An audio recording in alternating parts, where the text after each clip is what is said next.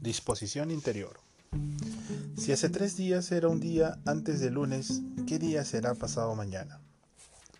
El primer paso por dar para resolver cualquier problema consiste en calcular lo que necesita calcular. En el momento en que se forme la idea de lo que está buscando, ya tendrá el objetivo buscado para su pensamiento y contará con un punto para empezar. En el acertijo propuesto, el objetivo es encontrar qué día será pasado mañana, con esto en mente, puede proponer el acertijo en términos más sencillos. El día anterior al lunes es domingo.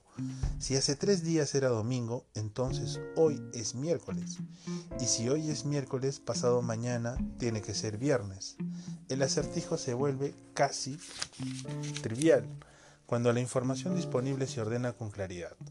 En los problemitas siguientes empiece por determinar qué objetivo persigue y después proponga de nuevo el acertijo en una forma nueva que resulte más fácil de encarar.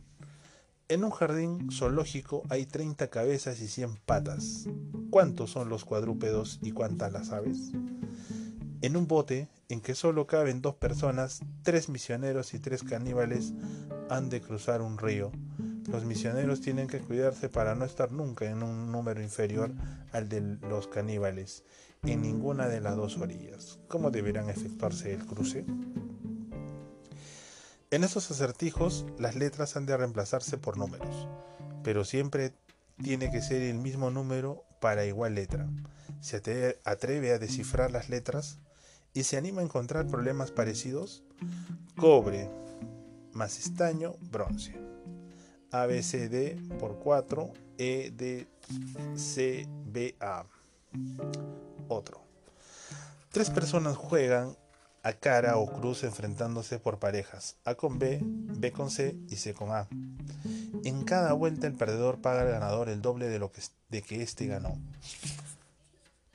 Después de tres vueltas, cada persona perdió dos veces y tiene 36 australes.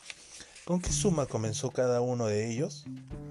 En una perdida aldea de Nueva Guinea viven 500 mujeres, de las que el 6% usa un solo aro, del 94% restante. La mitad usa dos aros y la otra mitad ninguno. ¿Cuántos aros hay en toda la aldea? Tito y Toto entran en un restaurante. Tito pide un café y Toto un vaso de leche. Para darse el gusto, Tito llena una cuchara con leche del vaso del Toto y la mezcla con su café. Y luego Toto recoge una cucharada de la mezcla hecha por Tito y la, resuelve en su, y la revuelve en su leche.